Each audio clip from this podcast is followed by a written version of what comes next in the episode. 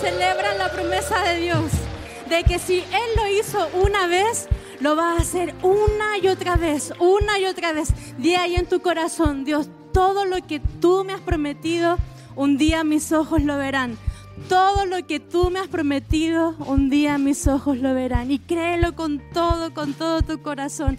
¿Cuántos están agradecidos en esta tarde por ese amor inagotable? Qué maravilloso es Dios. Puedes tomar tu lugar. Em, es, tan, es tan hermoso poder levantar nuestra voz y cantar. Primero, cuando lo hacemos aquí en casa es mucho más lindo porque no se siente quién es desafinado. Y todos cantamos juntos, ¿verdad? Eh, y cantamos todos con mucha fuerza y, y cuando cantamos y cuando adoramos, la verdad es que recordamos las promesas de Dios. Y, nuestros problemas se hacen más chiquititos y, y, nuestro enfoque se vuelve Cristo, y nuestro enfoque se vuelve Jesús. Entonces, cuando estés pasando momentos de dificultad, ¿sabes lo que tienes que hacer? Es cantar.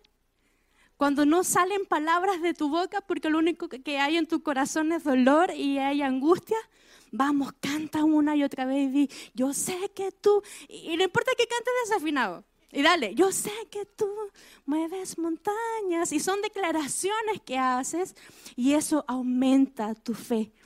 Y, y, sabes que me encanta que estés aquí. Porque podrías estar en cualquier otro lugar. Podrías estar descansando en tu casa, tener otro panorama. Pero el que estés aquí ya te hace un ganador. Ya te hace un victorioso porque hoy cuando te levantaste tomaste la decisión de venir y de estar acá, porque tú y yo necesitamos tanto a Dios, necesitamos tanto su palabra, necesitamos tanto su amor. Ah, yo creo que no hay un solo día en que, en que Dios no nos muestre su amor. Y hoy Dios te trajo acá para decirte que te ama, para decirte que te ama así tal cual estás, así tal cual somos, llenos de errores, de imperfecciones, de de tantas cosas, pero Dios te ama así como estás. Y eres un ganador y eres victorioso hoy día porque has decidido levantarte. Porque levantarse no se trata solamente de levantarse en la mañana, apagar el despertador y dejarlo diez minutitos más, y, y ducharse y vestirse y hacer tus quehaceres diarios, sino que levantarse muchas veces tiene que ver con levantarse de cualquier situación que te esté agobiando de cualquier situación, circunstancia que te tenga limitado, que te tenga derrotado, que apague la luz de tu corazón. De eso se trata levantarse. Y eres victorioso porque tú has decidido levantarte hoy. De esas situaciones, porque tú y yo estamos viviendo muchas cosas. Quizás hoy estás enfrentando problemas económicos, eh, problemas de comunicación en tu familia, problemas con tu jefe, problemas emocionales o espirituales. No, no sé qué batallas tienes hoy día, pero ya eres ganador para estar aquí. Y una y otra vez Dios te quiere recordar que Él te quiere llevar mucho, mucho más allá, mucho más alto. Si estás aquí, Dios lo está viendo y Dios va a honrar la decisión que has tomado.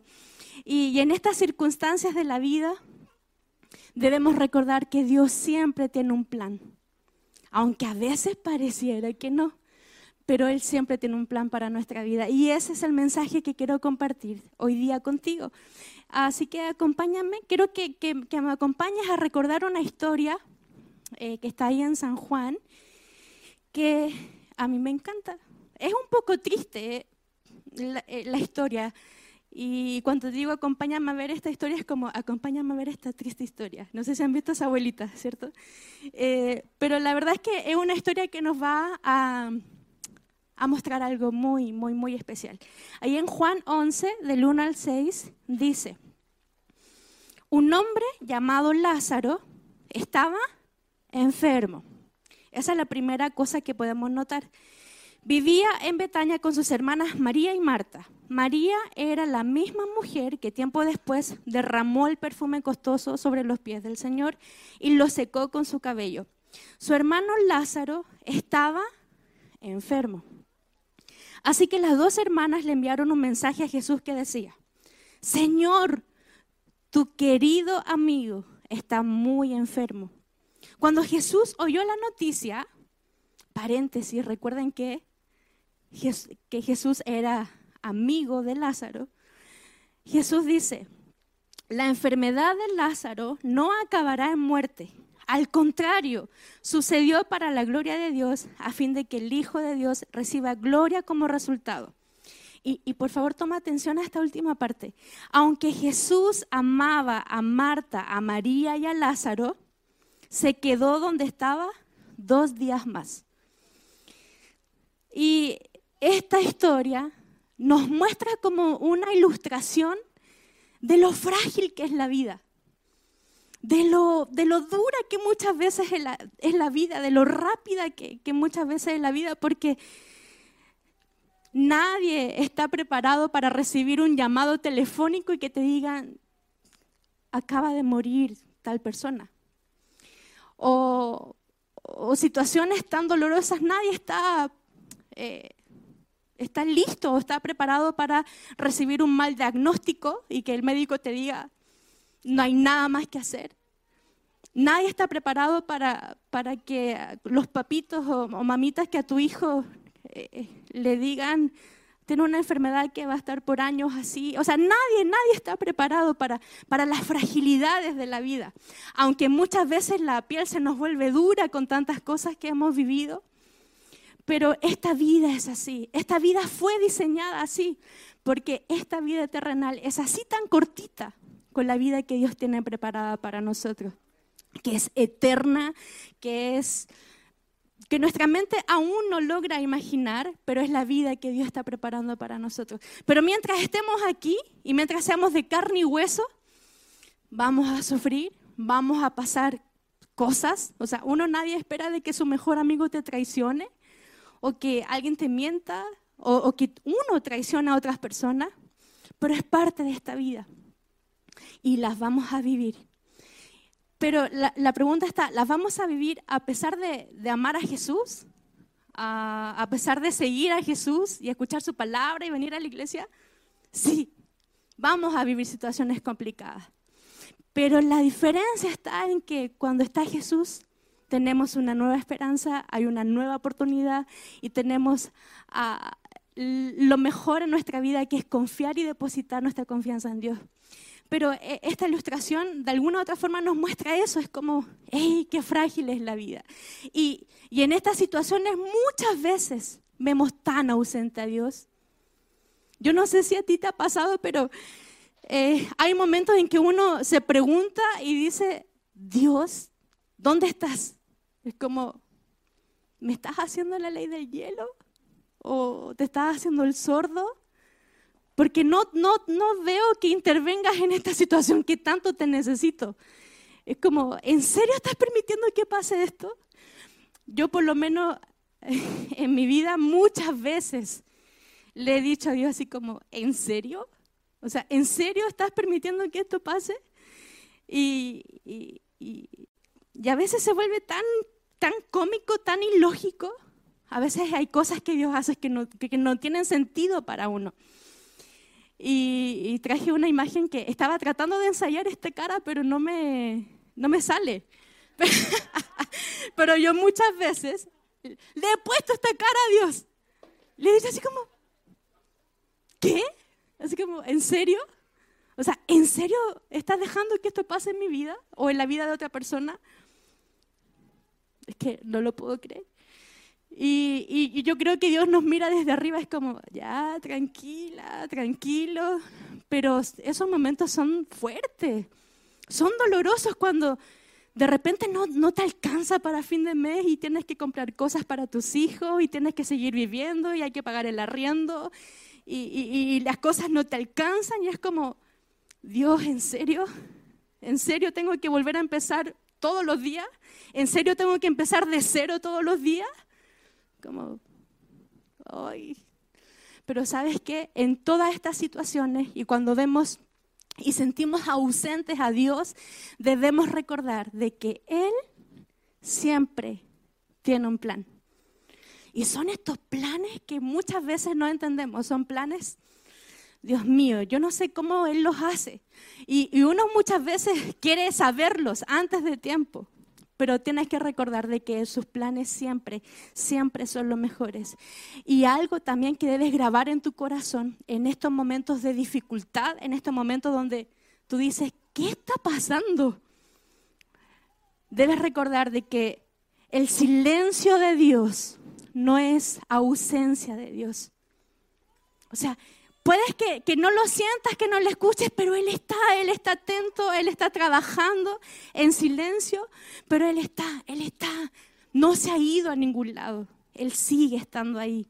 Entonces el silencio de Dios no es ausencia de Dios, Él está más cerca que nunca, más cerca que nunca, en esas noches de dolor, cuando ya, ya te cansas de llorar cuando solamente tu almohada sabe lo, todo lo que has pasado en el día, Dios está trabajando ahí, Dios está actuando, Dios está haciendo algo. Aunque no lo veas, aunque no lo sientas. debemos entender de que Dios siempre tiene un plan. Y ahí en Salmos 33, 11 dice, pero los planes del Señor se mantienen firmes para siempre. Sus propósitos nunca serán frustrados. Y como que me entra el, alma al cuerpo y como que digo, ok, o sea, Dios tiene un plan y los planes que Dios tiene no son como los planes de nosotros, porque nosotros tenemos un plan y pasa algo y lo cambiamos y tenemos el plan B, C, D, Z, X. Pero Dios tiene un plan y ese plan lo va a cumplir para ti. Y sabes qué? Los planes de Dios son de bien y no de mal para traer un futuro y una esperanza. No son planes de fracaso para tu vida. No son planes de, derrota, no son planes de limitaciones, no son planes de vergüenza. O sea, son planes de bien para tu vida. Él tiene una vida grandiosa preparada para ti. Y los planes que Él tiene son mucho más grandes de lo que tú puedes imaginar. Pero ¿sabes qué es lo que pasa? Es que muchas veces hemos estado escuchando otras voces y la voz del enemigo muchas veces la sentimos aquí como todo el tiempo, todo el tiempo, porque él es experto en eso y es su artimaña ya de años. Y te dice una y otra vez, ¿qué plan va a tener Dios contigo si mira tu vida? Nunca has logrado nada, eres un derrotado, eres un fracasado. O sea, ¿qué plan va a tener Dios contigo? Y el enemigo es bien hiriente. Y lo hace bien. Pero tú y yo debes ser debemos ser más rápidos que el enemigo y decir, yo confío en Dios y yo sé que Él tiene un plan. Antes que llegue esta voz del enemigo, tú ya estás citando Salmos 33 y diciendo, pero los planes que Dios tiene para mí son firmes. O sea, Dios no cambia de opinión. Es como, eh, hoy día sí, hoy día no. No, Él es firme, es de una sola palabra y ese plan lo va a cumplir en tu vida. Siempre, cada día de tu vida, Él lo va a cumplir. Así que cuidado con esa voz del enemigo. Cuando llegue ese pensamiento de mal a turbar tu corazón, a turbar tu mente, tú ya estás diciendo, los planes del Señor se mantienen firmes para mí y nunca serán frustrados. Nunca, nunca, nunca serán frustrados. Muchas veces eh, te vas a encontrar con situaciones de apriete. Por ejemplo, una enfermedad. Quizás todos nos vamos a enfermar, es parte de la vida, pero, y no es que Dios te haya mandado esa enfermedad, porque Dios no manda cosas malas a sus hijos, pero sí las permite. Y cuando estés pasando ese momento, lo único que tienes que recordar es que Dios quiere mostrar su gloria y su poder. Y si estás enfermo, Él quiere que lo conozcas como su sanador. Y si has pasado momentos de, de crisis económica, de aprietes económicos, de, de escasez eh, en tu casa, Dios quiere que tú lo conozcas como, su, como el, que sustenta todas las cosas. El que cuando abres el refrigerador y solamente ves hielo, Él quiere que tú lo conozcas como la persona y el Dios que todo lo provee, que todo lo suple.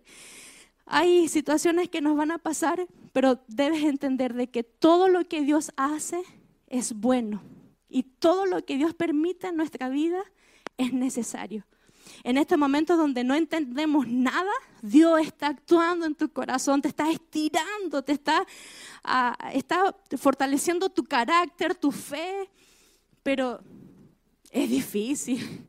O sea, es, es fuerte cuando nos encontramos en esos momentos. Creer en momentos de crisis es un desafío. Porque uno actualmente no cree en nada ni en nadie. Porque, ¿qué pasa? Que las personas fallamos, pero Dios nunca falla. Dios nunca falla y eso debes grabarlo en tu corazón. O sea, los planes de Dios son increíbles para ti y para mí. Hace cuatro años, eh, cuando iniciamos la iglesia, y les quiero mostrar una foto de, de cuando iniciamos, recuerdo que estábamos con Pastorcito y la familia y unos poquitos hermanos y yo saqué esa foto y estaba atrás en el... Teníamos un computador y cantábamos con, con pista. Y la verdad es que no cantábamos muy afinado. Entonces es como que yo le decía a Pastorcito, canta tú y yo pongo la pista. Y, y yo en ese momento nosotros decíamos, Dios, ¿cuál es el plan? O sea, ¿qué quieres con todo esto? Porque no entendíamos. Y mira por favor a tu alrededor. Mira por favor, mira el plan que tenía Dios. O sea, los planes que Dios tiene para ti y para mí siempre sobrepasan nuestro entendimiento, siempre sobrepasan nuestras expectativas. Entonces lo único que debemos hacer es confiar en que Dios siempre tiene un plan. Ese plan a veces no es revelado de inmediato, pero en esa espera Ay, es fuerte, es difícil y, requiere coraje creer. Y requiere valentía dar esos pasos de fe porque a veces dan ganas de tirar la toalla. A veces dan ganas de dejarlo todo ahí. Es como, no tengo fuerzas literalmente. O sea, uno conversa con Dios y le dice, ¿en serio tengo que dar otro paso de fe? Llevo años, años esperando un milagro. Llevo mucho tiempo esperando que tú hagas algo en mi vida.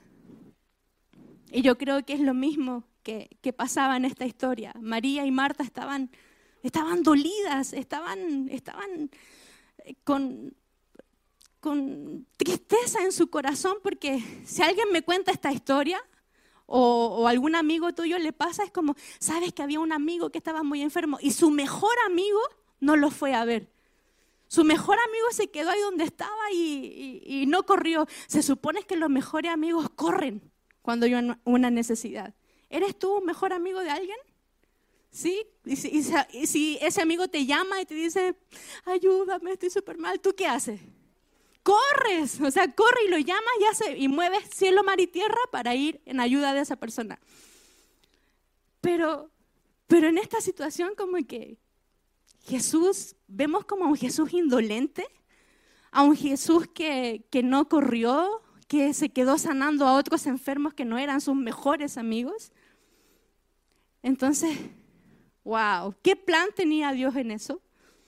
Mostrar su gloria y su poder. En, en Juan 11, 21, ya avanzando un poco en la historia, eh, ya habían pasado cuatro días. ¿Recuerdan que la historia decía que Lázaro estaba enfermo? Y Jesús dice, tranquilos, porque, eh, porque esta enfermedad no es para muerte. El tema es que Lázaro sí murió. Entonces como que otra vez pongo esa cara así como, ¿qué? Lázaro sí murió. Entonces pasaron cuatro días eh, las hermanas, eh, eh, todo el pueblo estaba consolando a Marta y a María por la muerte de Lázaro. Y, le llega la noticia de que Jesús se venía acercando a, la ciudad. Y sale Marta a su encuentro y le dice, Señor, si tan solo hubieras estado aquí, mi hermano no habría muerto. Yo no sé si esto se lo dijo gritando, si se lo dijo enojada, si se lo dijo llorando. Si yo hubiese sido Marta, como que se lo digo enojada. Es como, Señor, ¿por qué no llegaste antes? en otras palabras, lo que Marta le quiso decir a Jesús es, llegaste demasiado tarde.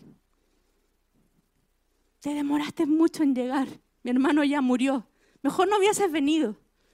En otras palabras, claro, ella estaba con tristeza en su corazón, con angustia.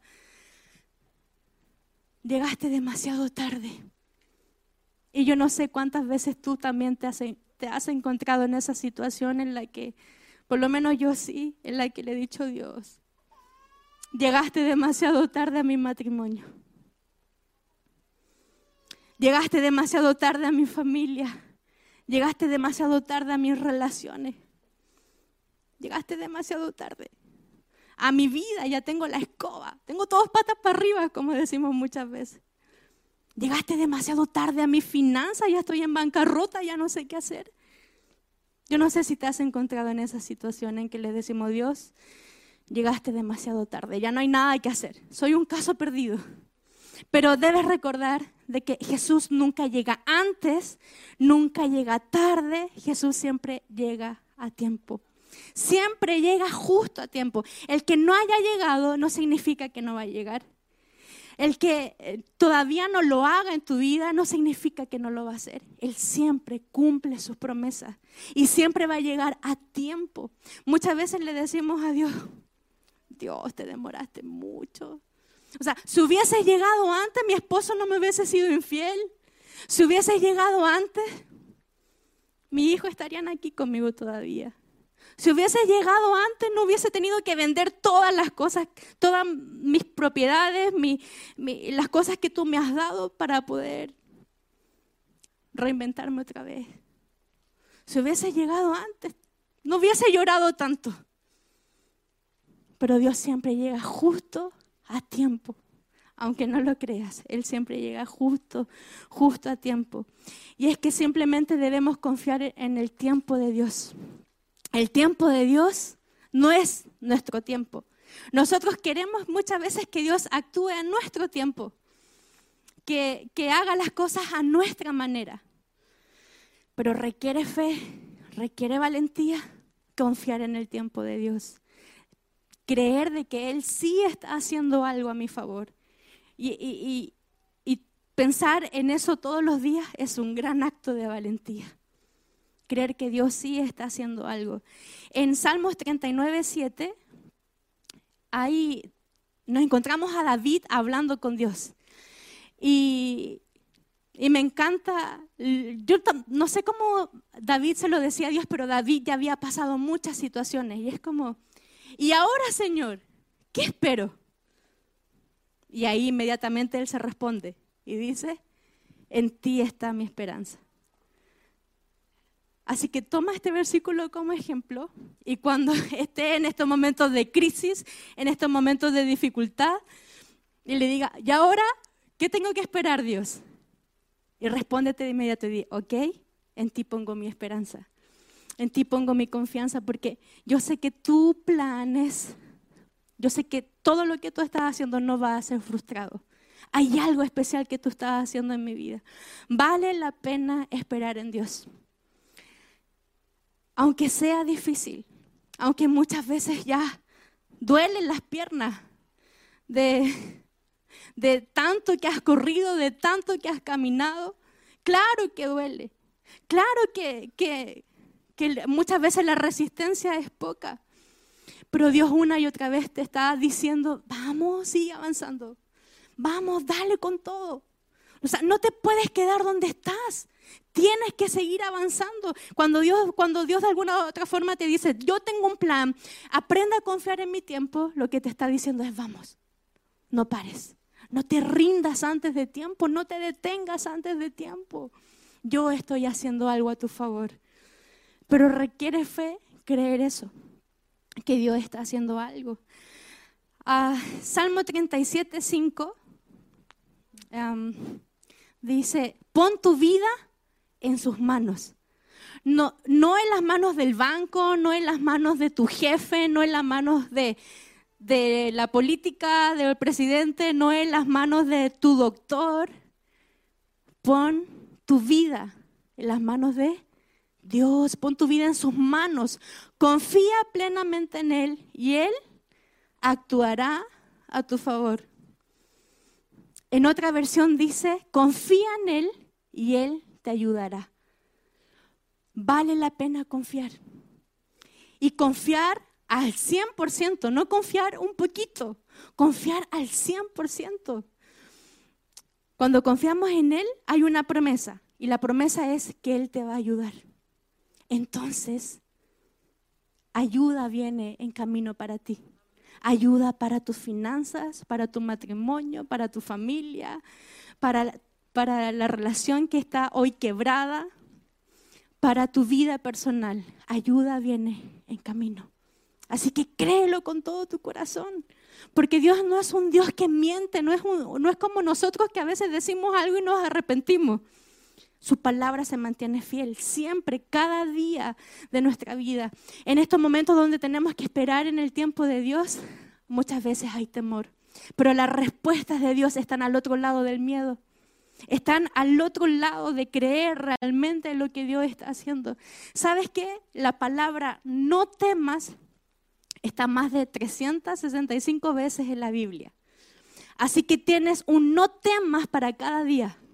Así que cada día que te levantes, di, yo me aferro de tu palabra, Dios. Aunque esté esperando, aunque no entienda lo que tú estás haciendo, aunque encuentro ilógico todo lo que tú estás haciendo, yo creo.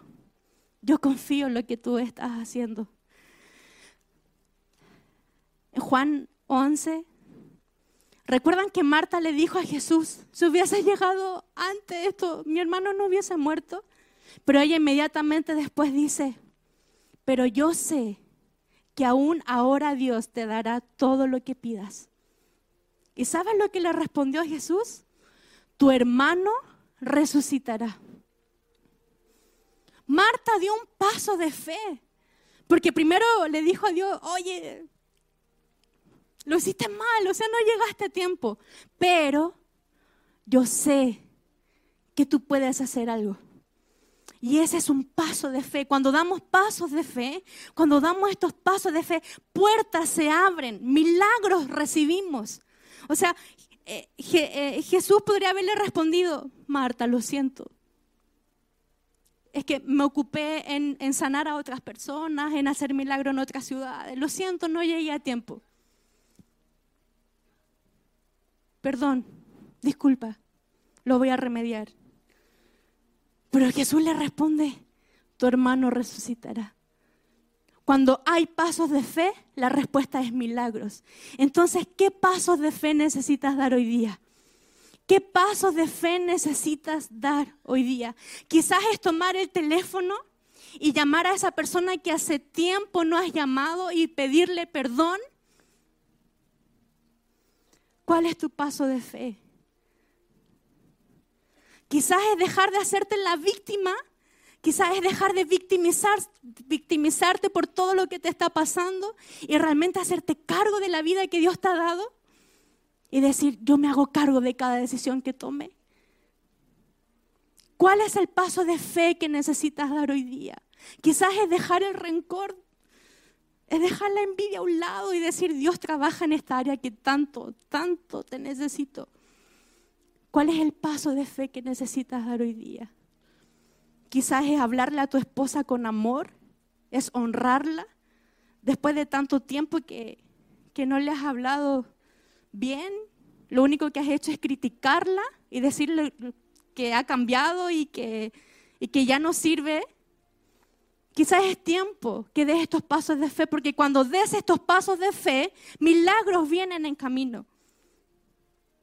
Quizás es dejar que Dios se meta hasta lo más profundo de tu vida a esas áreas que no se las has querido entregar a nadie. ¿Qué pasos de fe necesitamos dar? Yo me di cuenta hace un tiempo que necesitaba perdonar. Porque muchas veces pensé que mi paso de fe era dejar todo en las manos de Dios. Pero hay pasos de fe que requieren más coraje que requiere más de uno. Yo no sé qué te está mostrando Dios hoy día y qué pasos necesitas dar. Pero tienes que hacerlo hoy, no mañana.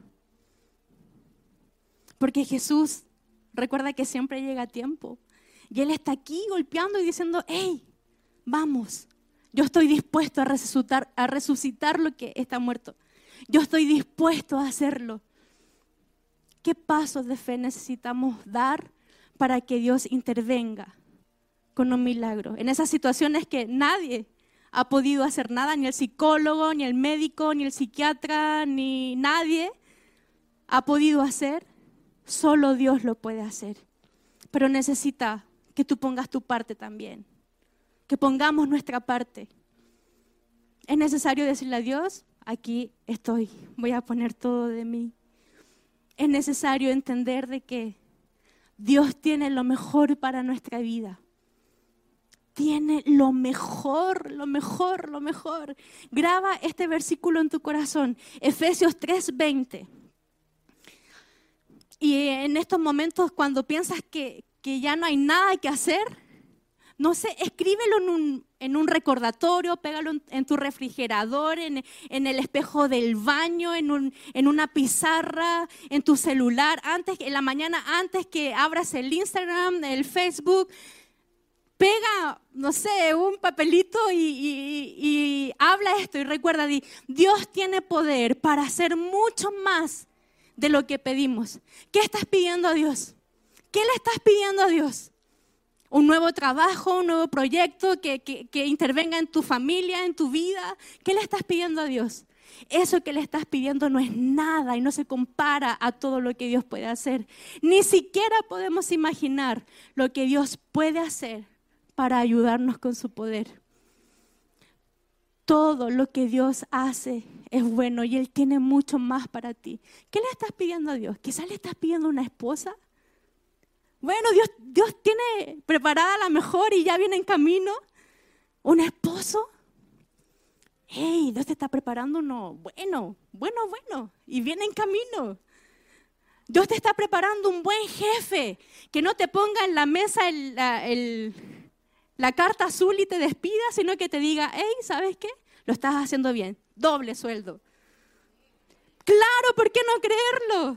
¿Por qué no creerlo?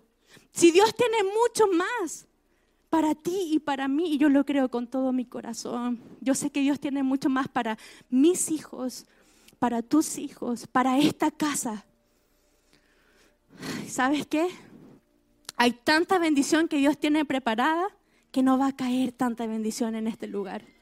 Y no va a caer tanta bendición en tu corazón y en tu vida, porque Dios es grandioso. No estamos sirviendo a un Dios pequeñito, no estás amando a un Dios que, que se hace el sordo, estás amando a un Dios que de verdad está atento a tus necesidades. Dios puede lograr mucho más de lo que podemos imaginar, pedir o incluso imaginar. ¿Sabes cuál, cuál era el plan de Dios para la humanidad? Salvar a la humanidad. Y por eso envió a Jesucristo y envió un Salvador. El plan de Dios no era condenar al mundo o si no hubiese enviado a un condenador. Y nadie estaría aquí hoy día. Y si Dios tuvo un plan de salvación para este mundo, para la humanidad, tienes que entender que Dios tiene un plan para tu vida también. Y para todo, para todo lo que estás pensando, para todo lo que estás haciendo. Jesús cuando llega a la tumba, ¿sabes lo que hace? Comienza a llorar. Es la única parte en la Biblia donde dice que Jesús lloró. Él estaba tan dolido de, su mejor amigo que ya no lo tenía a su lado. Y esto nos muestra el corazón de Dios. Él ha llorado también contigo. Él ha sufrido también contigo. Porque no es un Dios indolente. No es un Dios que está arriba sentado en las nubes diciendo, arréglatela solito. Arréglatela solita. Ve tú qué hace. No, Él se duele con tu dolor, Él se duele cuando recibes una mala noticia, Él se duele cuando, cuando estás llorando, Él se duele cuando estás acongojado, cuando no puedes salir de la ansiedad, Él se duele cuando estás en depresión, Él se duele y llora contigo. Pero Él está, y Él está dispuesto a resucitar todo lo que hoy está muerto. ¿Cómo está tu vida hoy? Marta le dijo a Jesús, Jesús, ¿en serio lo vas a resucitar? Ya lleva cuatro días ahí. Y el olor no debe ser muy agradable. Jesús dijo, lo voy a resucitar. Para que todos vean la gloria de Dios. El plan de Dios en esta historia no era sanar a Lázaro de inmediato, porque o si no, ese milagro iba a ser solamente para la familia. El plan de Dios era resucitarlo para que todo el pueblo viera la gloria de Dios. Entonces, ¿sabes qué? Dios no quiere sanar solamente eso que está en tu vida, lo quiere resucitar. Quiere hacer algo más en tu vida. Entonces quizás hay sueños, quizás hay proyectos que tú tienes o situaciones y que tú dices, pastora, mi, mi, mi sueño ya, ya lleva mucho tiempo en el cementerio. Quizás hay planes que están ahí velándose, hay, hay proyectos y desafíos y anhelos en mi corazón que ya están más que enterrados. Pero hoy debes recordar de que Jesús está para dar vida a lo que está muerto, para dar un aire fresco a lo que está destruido. Y Él está aquí hoy para cambiar esa situación y traer un aire fresco a tu vida. Él no, es un, un hombre para mentir, es nuestro Dios y Él está atento a todo lo que estás pasando. Ahí donde estás, por favor, cierra tus ojos y me gustaría orar por ti.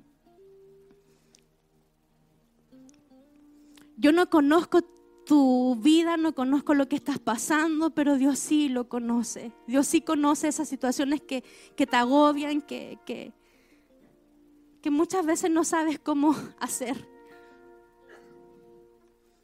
Pero Dios está más cerca que nunca. Y ahí donde estás, dile a Dios con tus palabras, Dios te ha estado pidiendo esto por mucho tiempo y esta situación, ya no, no puedo más con esta situación. Pero hoy decido confiar en que tú tienes un plan. Hoy decido confiar en que tu tiempo es perfecto. Y hoy creo que tú siempre tienes lo mejor para mi vida. Padre, en el nombre de Jesús, aquí estamos Dios tomando esta decisión de, creerte con todo nuestro corazón, aún en los peores momentos. Sabemos que tú no estás ausente, sino que siempre estás presente en nuestra vida. Siempre estás constantemente diciéndonos una y otra vez lo tanto que nos amas, lo tanto, lo tanto que, que, estás a nuestro lado, Dios. Gracias por todo tu amor y por recordarnos una vez más que tú no te has ido que sigues estando ahí, que tus promesas siguen de pie y que tú nunca nos vas a fallar. Gracias Dios. Ya no estás más solo. Dios te ha regalado una, una familia. Y en eso debes confiar. ¿Te puedes poner de pie un momento?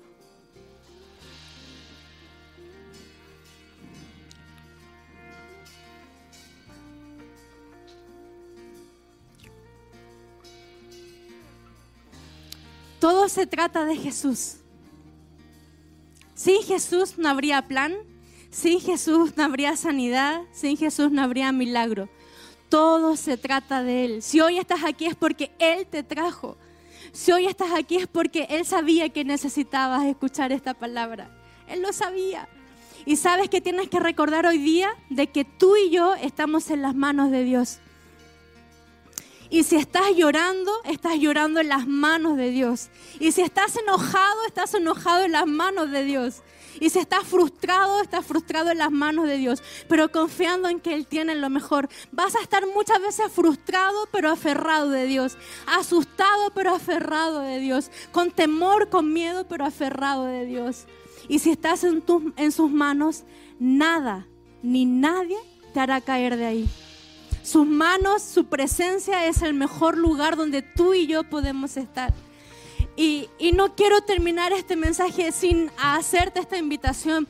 Quizás si hoy llegaste por primera vez y, y si necesitas un nuevo tiempo en tu vida.